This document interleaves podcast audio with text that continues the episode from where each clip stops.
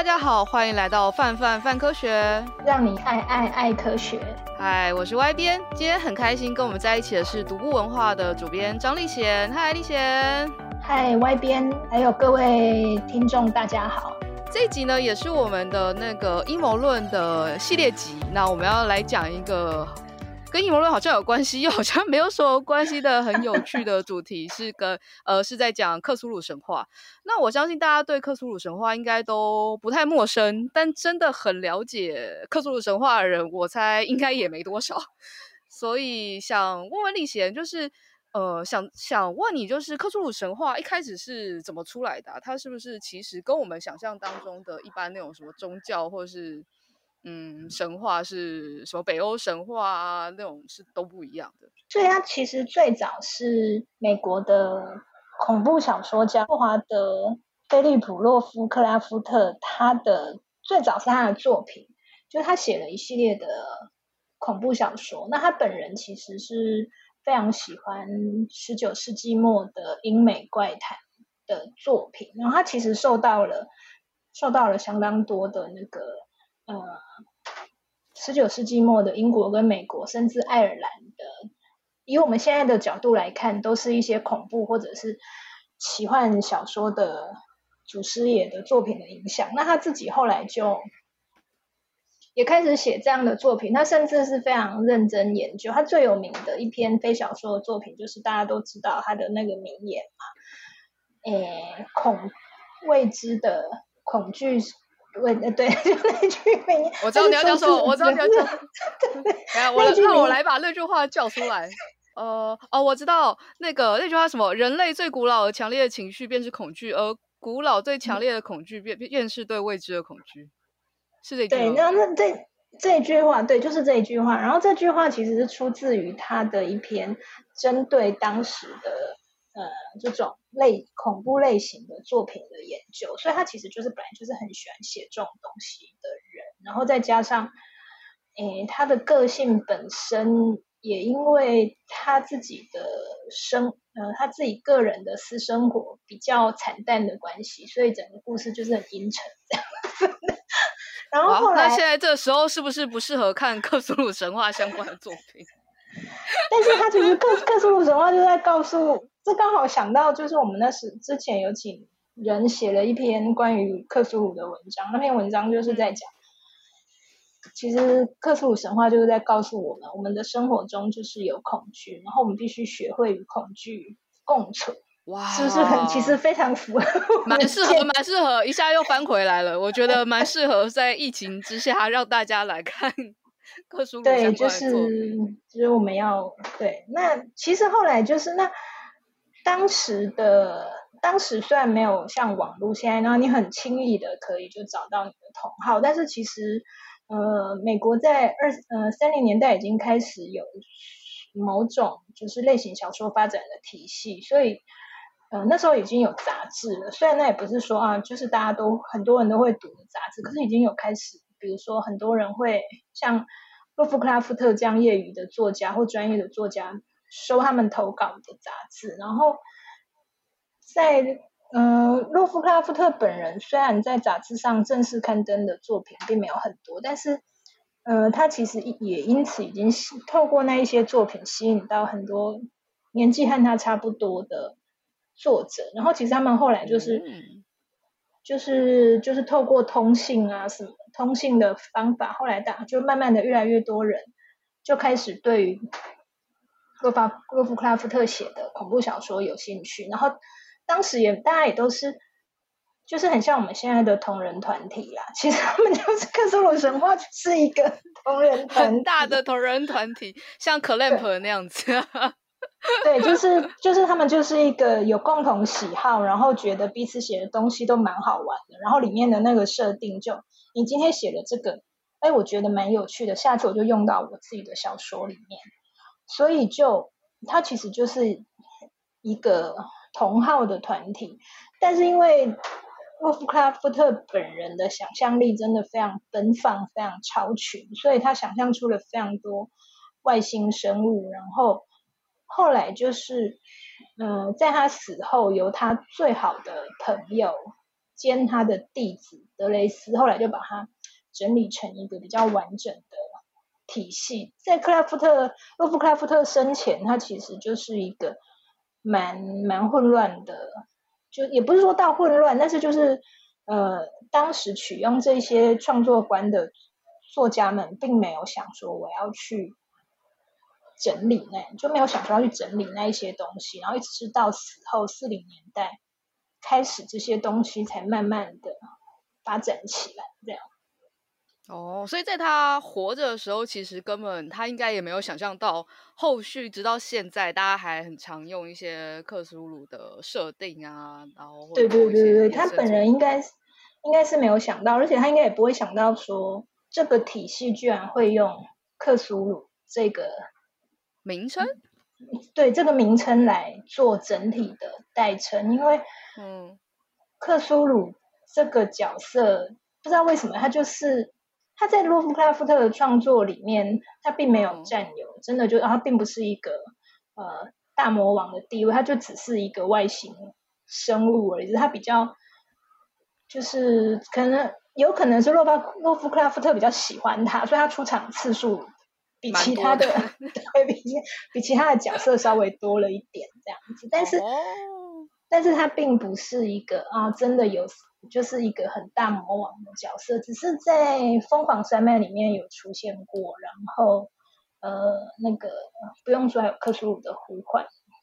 这一篇是用他的名字，可、嗯、然后大家可能就是觉得他是一个比较容易想象的角色吧。因为洛夫克拉夫特想象出来的邪神很多，那个造型他都是用，他就是用文字写出来的。其实缺乏想象力的人实在是很哦，不太容易想象。没有试图要形象化，或是但是但是他有，但是他有他，但他有特别，他他有特别在呃一些和朋友的通信当中，他有画出克苏鲁的样子。我觉得那可能、哦、这可能是一个比较容易让。喜欢的读者就是哦，我们比较可以想象，哦，原来克苏鲁长这样，然后在未来的发展上比较有着力的空间，这样。哦，原来是这样，不然就会觉得，哎，好像克苏鲁，就因为大家都习惯一直克苏鲁、克苏鲁的讲了，好像觉得，哎，克苏鲁是一个很重要的大主角啊，他是一个大魔王啊，然后，但是他又刚好就是里面几个比较会有自己教。就是崇拜他们教派的邪神，因为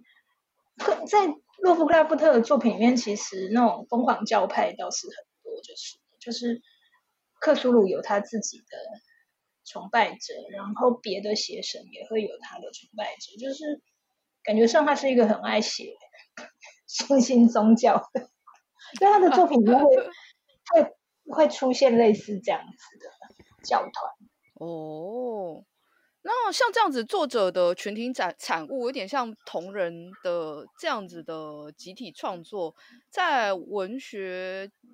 圈或文学界当中常出现吗？像这样子的案例，还是其实克苏鲁是很特别的？我觉得他应该真的算，说以以近现代来讲，他应该。真的是很特别的一个存在，就是，嗯，我们当然可以看到各国文学史上都会有作家，嗯，要讲他们拉帮结派，就是他们会有看到看到什么派什么派的作，可是不太，基本上不会看到有人说，哎，你写的这个东西蛮好玩的，你这个你这个故事蛮有趣的，所以我要拿过来用，就不太会有人做这样子的事情，可是，在那个克苏鲁的这一群创作者里面，好像就没有这样子的问题，所以真的这样讲是真的蛮特别哦。就等于大家那时候还没有 IP 的概念，但他们借用了 同一群同一个 IP，然后拿这个 IP 去各自做创作，对对对，然后我就觉得，哎，你这写很好，那我下次写的时候再来用这样。对，或者是说，哎，我。你今天在把我放到你的作品里面，然后你把我写死了，那下次我就要把你写死。因为洛夫克拉夫特好像就曾经跟另外一个作家有过这样子的对抗吧，就是我在我的作品里面把你写死，然后等到你写你的作品的时候，你就把我写死，这样子。就是那就是一个玩心很重的一个同号创作团体。他们没有想说就不要理对方就没事，就是我就是要跟你跟你尬，要打我们去小说里面打。对对对对。但有一些蛮常听到的克苏鲁设定，其实我觉得对于大家来说还是蛮困惑的。比如说关于神，就会有什么外神啊、旧神啊，然后好像还有不同的呃。立场的，比如说还有什么旧日支配者，有没有一些什么经典的克苏鲁设定可以跟我们分享一下？就比如说，哎，外神是什么意思？嗯、呃，其实这个就要，其实，在洛夫克拉夫特生前，他们他对于这些东西，他基本上都没有太明确的设定，所以，嗯、呃，像是外神或者是旧日支配者这些名词，其实都是他的弟子，就是刚提的。德雷斯他进行了一个 IP 化的动作，对对对，然后他就是把他，因为在洛夫克拉夫特生前，包括那一群创同号创作者，嗯，他们其实对于虽然他们说他们是神，但是这个神不是我们人类理解中的神，他们对于人类是没有任何感情的，就是我们对于 蚂蚁没有感情一样，对对对，所以所以他们当然也不会，就是他们。也不会有什么善恶的，就以人类的角度来看，也不会有什么善恶的分别。可是后来德雷斯把它整理成一个，呃，比如说旧日支配者，就是、呃，很久以前曾经支配过地球的，像克苏鲁，他是旧日支配者其中一个，很很久以前支配过地球的神。然后外神就是外太空来的神，就是他变成他去整理了这一些东西，然后。令后人非常适合用它来发展善恶对抗啊，人类对抗邪神之类的这样子的作品。那所以当然也有一些就是呃比较就是就是不喜欢这一套的人，就会批评德雷斯这个擅自 IP 化的动作根本就是违背违背初心。对对对。但是就没办法，就是他是真的很一心一意爱着这一个 IP，虽然他爱的方法可能就是对会有一些人不喜欢，可是他确实为后来的创作者定下了很多易于发挥的方向，这样子。嗯，嗯，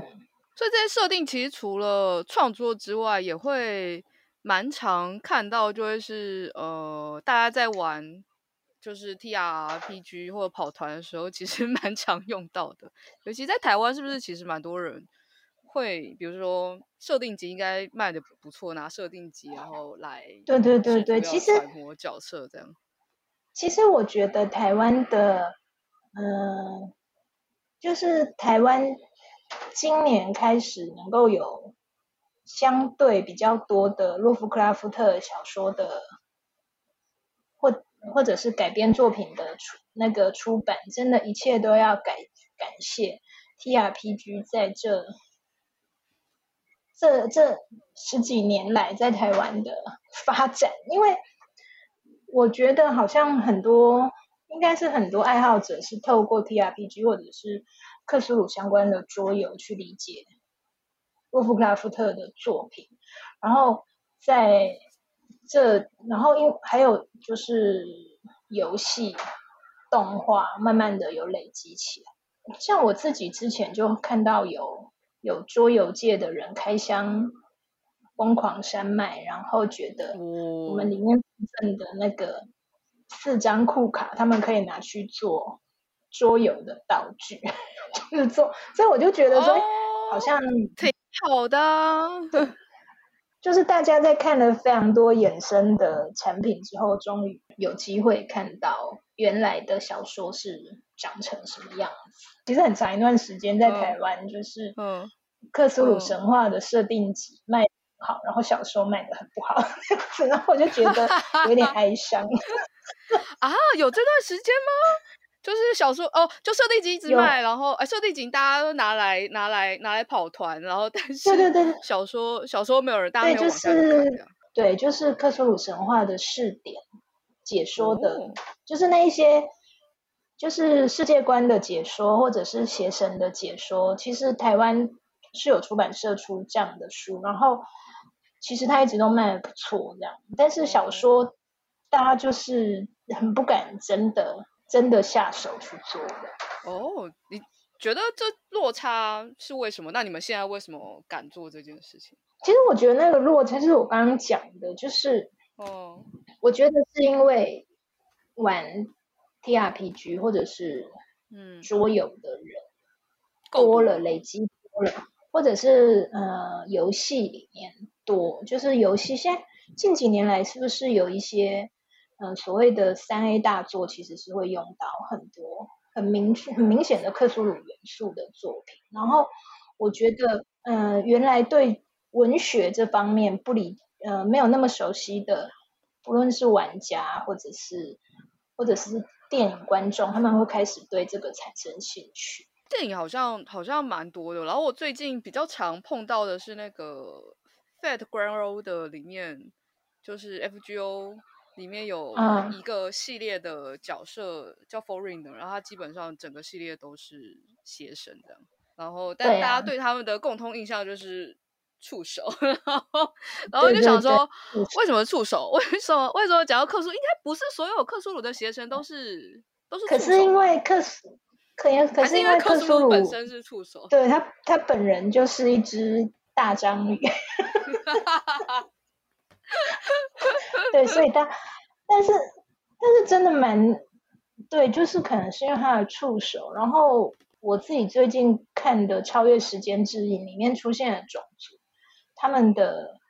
样子也是有好几只触手这样子，但是我觉得最最基本的、最可能的原因，应该还是因为克苏鲁本人他就是有很多触手的关系。触手，那这件事情影响到大家蛮蛮深的。那你刚刚说到《超越时间之影》，那我们就来聊聊，就是独步文化最近会出的《超越时间之影》的这本漫画。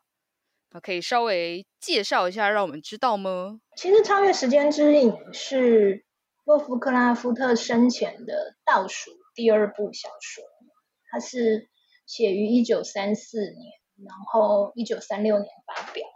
那他的故事就是讲有一个美国教授，有一天在讲台上昏倒，醒过来之后，他发现时间已经过了五年，然后过去那五年内。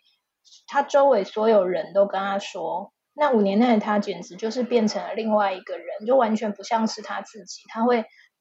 他刚醒过来的时候，脸部会出现非常诡异的扭曲，然后连话都讲不好，然后肢体好像也没有办法顺利的运作，然后而且他非常的投入与记录，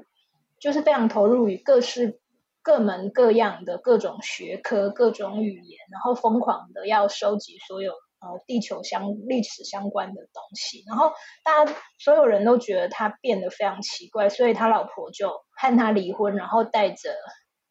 大儿子跟小女儿离开他，然后只有小儿子留在他身边。那就是五年之后，这个主角醒过来就发现，所以他的世界已经就怎么变成这样子，然后他就是，然后他就开始试着回想。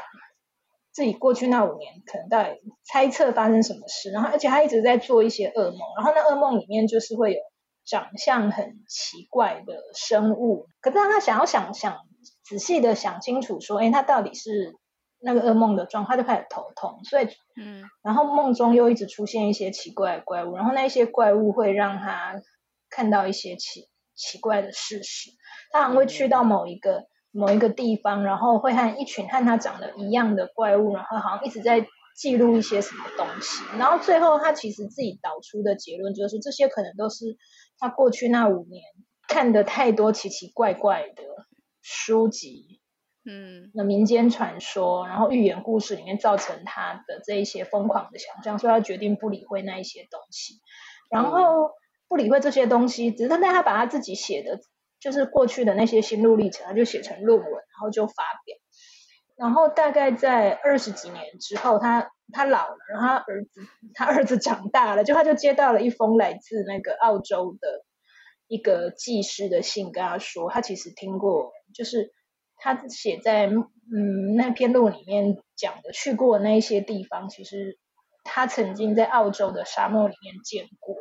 所以他就是非常惊讶、很震惊，然后就就去了澳洲，然后去展开了一场挖掘，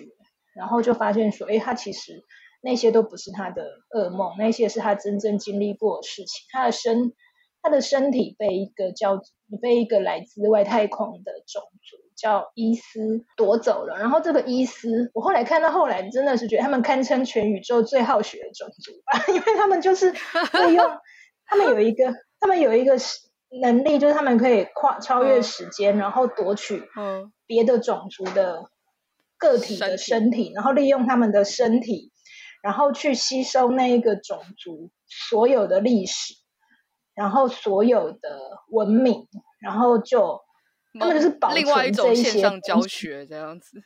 对，他们就保存这些东西，然后被被附等于就是，然后被抢走身体的人的精神会被会被带到那个伊苏呃伊斯他们的一个根据地，然后会被装到他们的某一个伊斯人的身体里面，所以。就变成它其实就是一个肉体交换的故事，然后最后这个故事当然就是说，呃，这个主角在澳洲发现说，哎，我我原来那些碰到那些事情都是真的，然后他也看到了伊斯这个种族是怎么灭亡的故事，那我就不要把它讲太仔细，但是我觉得它蛮有趣的是说，好，嗯，在洛夫克拉夫特的作品里面，通常我们看到最后都是会有人。要么就是一开始就发疯，不然到最后还是发疯。可是这个故事的主角就是 他的精神非常强韧，他大概是洛夫克拉夫特作品中极为少数没有发疯的一个主角，可以全身而退的这样子。我心 心灵心灵非常健康，相信他可以撑过疫情的心健康心灵这样。然后呃，一般就是认为说他提出里面提出一些时光旅行或者是。精神的劫持、肉体的交换，这些元素其实相对是相当前卫的，就是在当时可能还没有那个和他同期的作者可能还没想到这些元素，所以他他这个是被认为是他晚期相当优秀的作品。故事大概是这样子，然后我知道台湾有别的出版社过一阵子会出。收录这篇小说的小说，呃，小说集，小说集，哦，那这个这部是漫画，也找了厉害的漫画家来画。为什么？为什么会想要出漫画啊？是因为大家想象不出来神长什么样子，所以漫画感觉比较好，让大家感受到这件事吗？我我我其实最早，其实最最早我也想过出小说，但是但是因为我自己就觉得。洛夫克拉夫特的小说其实真的是很不好读，哦，就是常看了半天都还在也不知道自己在看什么。然后所以 怎么会这样？他的作品放到现在真的是比较不符合现代人的胃口。那我自己后来就是找到了网络上无意间看到田边刚这个漫画家介绍，然后就发现说，啊，他。真的是用了非常，他的改编真的是可以让大家无痛的进入洛夫克拉夫特的世界。哦、世界，我相信很很多人很多人也会想要看他的小说，可是真的就是，即使我们，即你你就算是爱好者，可能十个里面也是会有七八个，就是说，哎，我真的，比如说疯狂山脉，我们常常都上不了那一座山，就放弃了，因为。疯狂山脉的原文前面是非常，嗯、真的非常像科学考察队的报告，就是哦，听起来很兴奋呢。洛夫克拉伯特本人真的是一个非常认真的科学爱好者，他把他的他把他对南极的想象，然后跟喜好都写在了疯狂山脉的前半段，然后。后面的，他前面都在写那一些东西，所以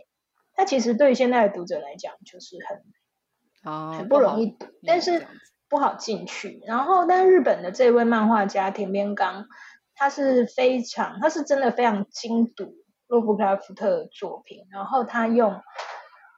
嗯，就是他改编的方式，其实真的就是像在拍电影一样的那种感觉。现在回我自己做完《疯狂山脉》跟《超越时间之影》两部漫画之后，现在回头去看小说，就会觉得哦，他其实其实很好读，因为他帮我们把洛夫克拉夫特的想象都画出来，就是那一些黑色的山脉，然后那一些邪神，就是像《凤凰山脉》里面提到的。邪神扣掉克苏鲁，我们本来就知道他长怎样之外，其他的那些形容常语，就是看了半天，就是不知道他在他到底应该讲成什么样子。对，但是田边刚就是很对他都帮大家画画出来的，所以这是而且他他基本上是非常忠于原著的，但他就是调动叙事的顺序，因为洛夫克拉夫特的作品。基本上应该九成都采书信体的第一人称，那那个那是那个那个时代的一种，就是说特色，就是你写怪谈的时候用第一人称是很容易，是其实就是要让读者能够移情那个角色。可是我们到了我们现在这个时代去读那么大量的第一人称，有时候真的，然后又讲真的就是。嗯，故事情节起伏没有那么大，作品的时候其实读到后来都是恍神的，尤其是里面有太多需要动用我们想象力的叙述。那其实很讲真的，真的是不是很容易。那田边刚基本上就是调动那一个叙事的顺序，还有帮我们把那些里面的画面都画出来，它其实就变成，我觉得从就是可以让现代的读者。重新体会到为什么洛夫克拉夫特可以有这么大的跨越了时间空间的影响，因为它不止影响了欧美嘛，就是它也影响了日本，然后我们又是完全就是我们又受到日本的影响又很对又很深，就虽然 TRPG 那个东西应该是从西方来的，但是就。对，就是它真的就是跨越了时间跟空间，有这么太可以保有那么大影响力。那我觉得近几年来，大概田边刚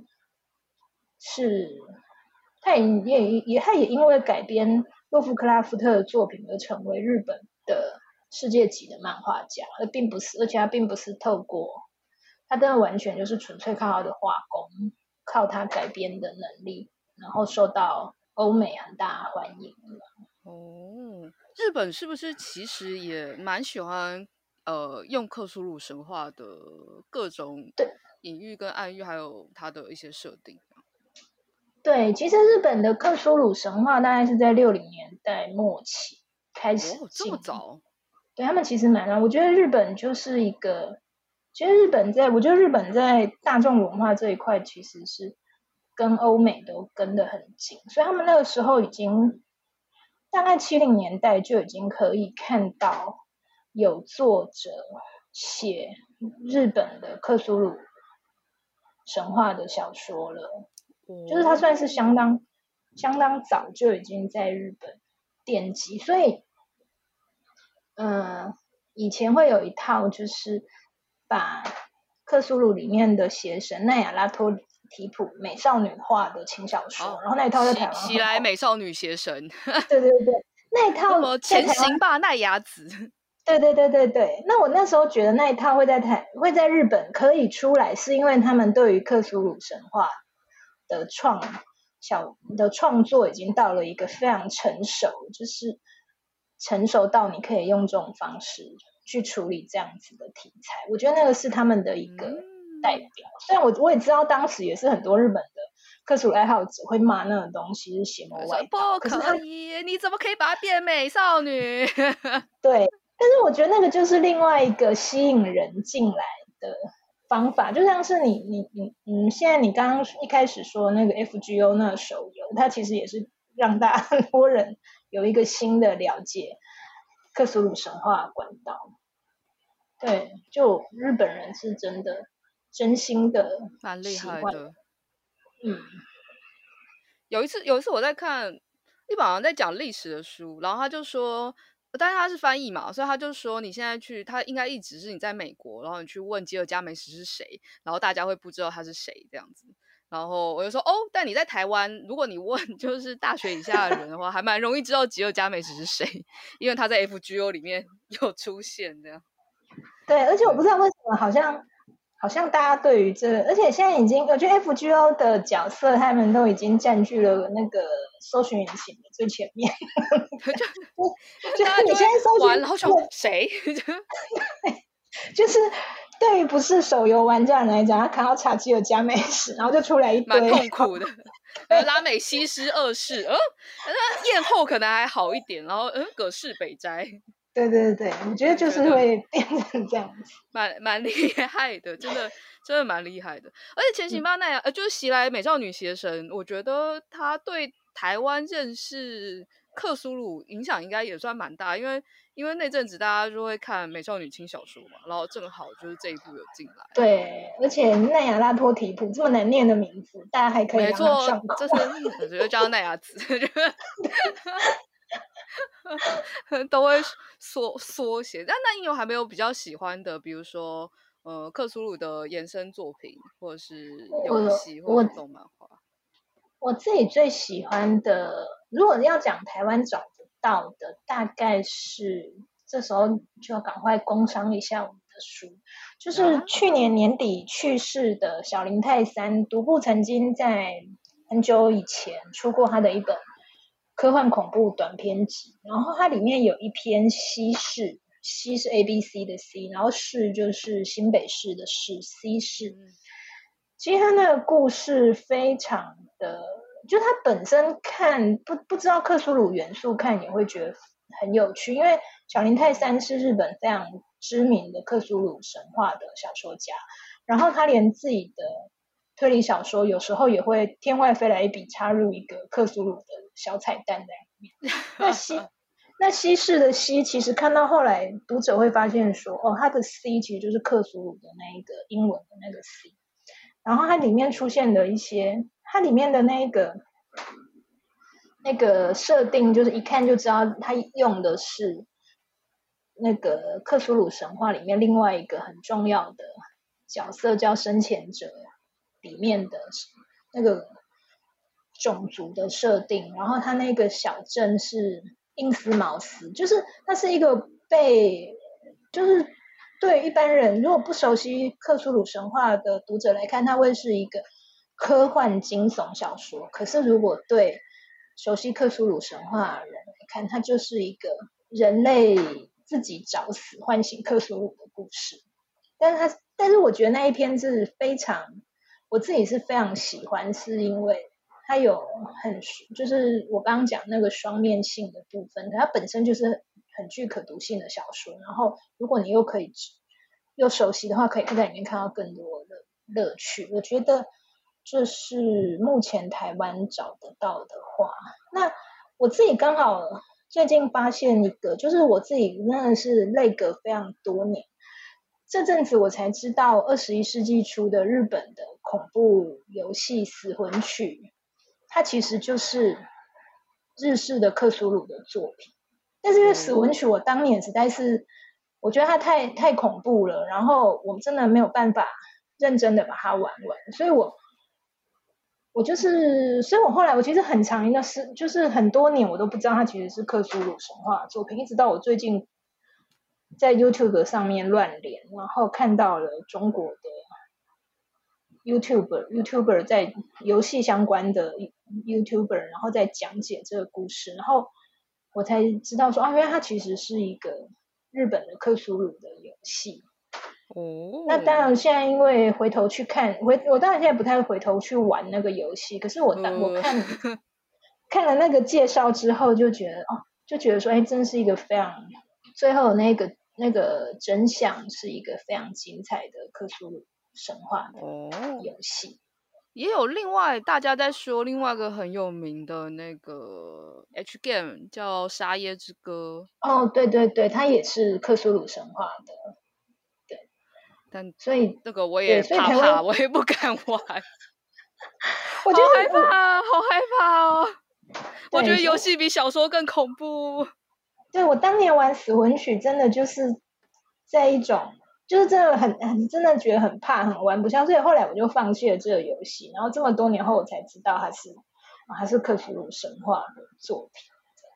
它就是很对，这就是我最近的一个。就是因为疫情在居家上班的一个大发现，也是也也是蛮好的，不然可能搞不好一辈子都不会发现呢。你之前玩过游戏跟克苏鲁有关啊？真的可能一辈子不会发现。是说蛮有趣的事情，是我有有一个问题想，因为我看的作品没有那么多，但是因为克苏鲁大家听起来都会觉得它很原始。但是不是其实克苏鲁的出现，或是它背后隐藏的意涵，跟科技这件事情其实是蛮相关的，还是其实还好？嗯，其实我觉得好像好像还好欸，我觉得它好像还是比较原始的，调出人家的恐惧。嗯，还有就是我觉得他就是很明确的反映，就是现在大家读克苏鲁神话很，很很多人会。就是会说，他很明确的反映出洛夫克拉夫特排外种族歧视的那一面。那其实确实是多多少少，多多少少是很难否认这一点。我觉得，可是我觉得现在大家应该真的还是很爱用的，就是克苏鲁本身的设定吧，就是就是没有善恶之分的神。然后对人类没有任何怜悯之心的神。那刚刚除了推就是小林泰山的作品，既然讲到疫情，有没有什么读部最近出的很不错，或是不是最近但也很不错的书可以介绍给大家？我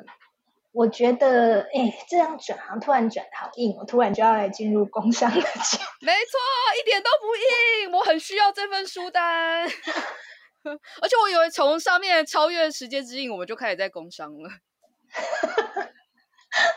我觉得可能现在大家很需要很厚重的小说。我觉得，比如说宫部美幸的，呃，《三岛屋百物语 》哦，《三岛屋百物语》这一个系列，它现在有六本，而且一本比一本厚。大家看完哦，好厚重哦。对，就。一星期就解就解封了，五年就过去了。我觉得，而且我觉得这这个系列我自己个人很喜欢，是因为它是公布美幸的恐怖小说，而且会看得出来公布美幸是越来越认真在写恐怖小说。因为公布美幸本人以前说过，就是他虽然喜欢恐怖小说，但是他并没有想要很认真的想要写很吓人的恐怖小说，可是。我我觉得他这一套可以看得出来，他越来越认真要吓人，然后还蛮有趣的是，如果有读者是史蒂芬金的粉丝的话，因为宫部美幸是史蒂芬金的超级粉丝，然后他的恐怖小说其实跟史蒂芬金有的嗯有很类似的地方，我觉得去找出那个类似的地方是。嗯，很有乐趣的事情。对，嗯，一个是三岛屋奇异白物语这个系列，它就有六本，然后厚重，并对厚重，而且后面都越来越越来越那个是。最近还，我觉得最近台湾的读者好像会变得比较喜欢看短篇短篇小说。我们的短篇小说的销量有比往年要来的好一好。以前我会觉得台湾读者好像比较不喜欢短篇小说，就是最早引进公布美信的时候，都要引进他那种大部头模仿犯那样子大长篇。可是近年来，可能我觉得这几年可能读者发现说，哎，公布美信的长篇也是他的短篇累积起来的，所以就慢慢的短篇小说也比较有，就是销量有有有好。那我自己是觉得，我们今年出的一本日本的呃科幻惊悚短篇小说集，叫《传达爱意就照左左侧内容执行》，它是一本、哦、好长啊，对，好长。它是一本蛮像、蛮会让人联想到英国的《黑镜》那一部影集的作品，哦、但是他在谈的那个议题又蛮，就是又蛮东亚、东亚人专属的，嗯、就是他在谈什么？比如说他谈婆媳问题，哦、那里面第一篇就是数位婆婆，就是讲。婆婆即使去住了那个，因为网络的发达，然后婆婆即使去住了养老院，她还是在透过物联网来操控她儿子跟儿媳妇还有孙子的生活，不是很惊悚吗？这是放过大家吧？虽然你这样子比较安全，不会得疫情，但是放过大家吧。对，然后还有还有就是它的标题作就是在讲说。因为后来网络发达到大家什么事情都可以在网络空间上面处理，就连丧礼也不意外。嗯，所以你就连实体的丧礼应该怎么进行都没有人知道。就是它是一个蛮比较黑色幽默的作品。哦，就是主角就他们一群人就必须要去搞清楚实际上的丧礼应该是怎么做的。他们甚至还没有想到说。人的尸体是会腐烂的，然后在腐烂的过程中会流出一些血水这样子。嗯、对，然后所以因为他们都只是在网络上看到弄修的很漂亮的图，然后就是嗯，可能然后放着很好听的音乐，然后画面由藏仪社弄得很漂亮，而且藏仪社当然也是线上的，所以就是它是一个蛮黑色幽默的。然后另外一本短篇集是北欧的北欧作者的短篇集，叫《轨迹》。那这个也是，就是又是另外可以把它，就是它就是每一篇都会有很惊人的反转，就是喜欢看大逆转者看这样的作品会很过瘾，就是每一篇都不能够爆的作品。另外就是我们要从我们重新开始做金吉夏彦的《百鬼夜行》。对啊，很想问为什么会在这时候出，然后很快乐，因为可以买电子版。对，为什么要在这时候出？其实是因为第一个版本距离现在也已经十几年了，就是第一个版本出的小孩现在都已经对他要考高中了。所以啊，对，我小时候是的确是在图书馆里面看的，对，然后因为刚好日本也是几年以前也他们也重新呃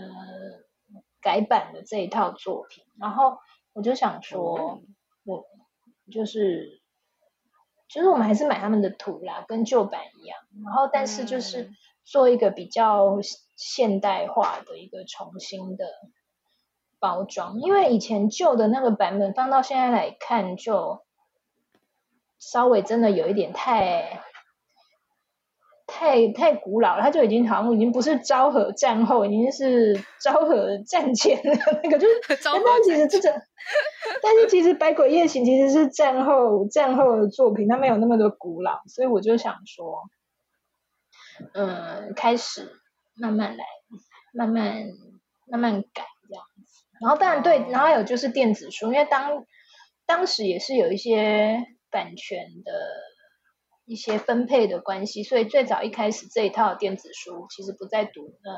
读部手上，然后后来我们也把它收回来，所以就是因为这么厚重的书，大家都很需要电子书嘛，所以就真的对啊，所以就是重新都重新做这样子，真是蛮感动，因为前面就。就小时候买的，然后后面啊实在太多了，后面没有跟着看，然后又不想买回来，实在是家里书已经已经太多了，所以就哦，啊、你们要出真的太快乐了。对，我们现在其实蛮多书，真的就是电子书读者已经占了蛮大的占比哦。除非没有电子书版权，对，像《坡主传奇》就没有电子书版权，大家就只能够买实体书。但坡祖蛮适合买实体的。对啊，但是就当然还是会有读者希望有电子电子书，但是我们还是这、哦、就真的没办法，没办法。嗯嗯。那金吉夏彦的时候开刚开始看到动画改编的时候，也是也是被吓个魂不守舍。对啊。那我们这六月要出的那个《魍魉之匣》，之它就是，嗯，它是我自己这个系列里面最第一喜欢的作品，哦、所以我记得我当年看就觉得它余味看全看完之后余味好差，可是又很喜欢，就是一种很自虐。我现在脑袋里面随便掉都可以有那个啊的 那个 声音跟画面在那里。然后，然后因为是那部是先看动画才回去看小说，嗯、然后就哇，那个小说的人设甩都甩不掉。好像应该跟读者们介绍一下《荆棘夏宴》系列。我发觉我们聊得很开心，但我们没有告诉大家它是什么东西。对，《荆棘夏宴》系列在台湾最有名的就是以《孤鹤鸟之下》为第。哎，《孤鹤鸟》是不是也有在？我现在不知道，我觉得 F F O G 还是 F G O, F 吗？孤火鸟好像，孤火鸟好像没没有。但是我我觉得是否未来它有可能会出现？希望可能金吉夏彦本人有机会出现。金吉夏彦有在文豪野犬出现啊？对 对对对对对对，要跟年轻的读者介绍荆棘夏彦，就是要说他 就是我老读者里面对对对对对极少数活着的作者。没错，大部分都不在喽，但荆棘夏彦还在哦。对，他跟临时行人应该是唯二活着的吧，在那时候，对啊，特别把他们两个抓出来。对，所以对荆棘夏彦就是出现在文豪野犬里面，然后他最有名的 作品就是，嗯、呃，以《孤鹤鸟之下》为第一本的《百鬼夜行》系列，然后他每一本的书名都是一个日本的，也不一定是日本，反正就是一个。东方的妖怪，妖怪，然后加上嗯，以那个妖怪为主发展出来的故事。然后目前正传有九本，然后呃外传外传总共有八本。然后他正传就是零六年说要出最新的，然后到现在就是一直都没有下文。零六年吗？大家就是一直在等，然后就 对零六年，但是就是一直都没有下文。然后他就是看他的作品，就是需要有一点耐心，就是要先接受他的长篇大论。所以我，我、哦、我会觉得说，耶我会觉得说，如果一开始会觉得被他的逻辑绕到。头昏眼花的读者，或许可以从独步去年开始出的三本外传开始看起，就是《惊喜百鬼拾遗》、《鬼》、《河童》跟《天狗》。天狗，对，天狗是最新的，哦、就是由中产次敦子跟另外一个女中学生搭档演出的。那那这三部作品就明快很多，因为。敦子并没有像没有办法像他哥哥金井堂那样长篇大论，然后我觉得他比金吉堂更适合当主角。对对对，就是金吉堂比较适合在 BL 漫画当主角。不知道你吃这个系列你吃什么配对？这个系列我有吃，我有我有我有喜欢的配对，但是但是。他没有，他应该不是最、oh, 最受欢迎，不是很主流，是不是？我觉得他也不会不主流，但是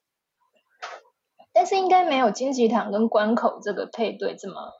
这么哦。Oh, 这个配对的话，就是无论如何金吉堂都是傲娇手，就是如果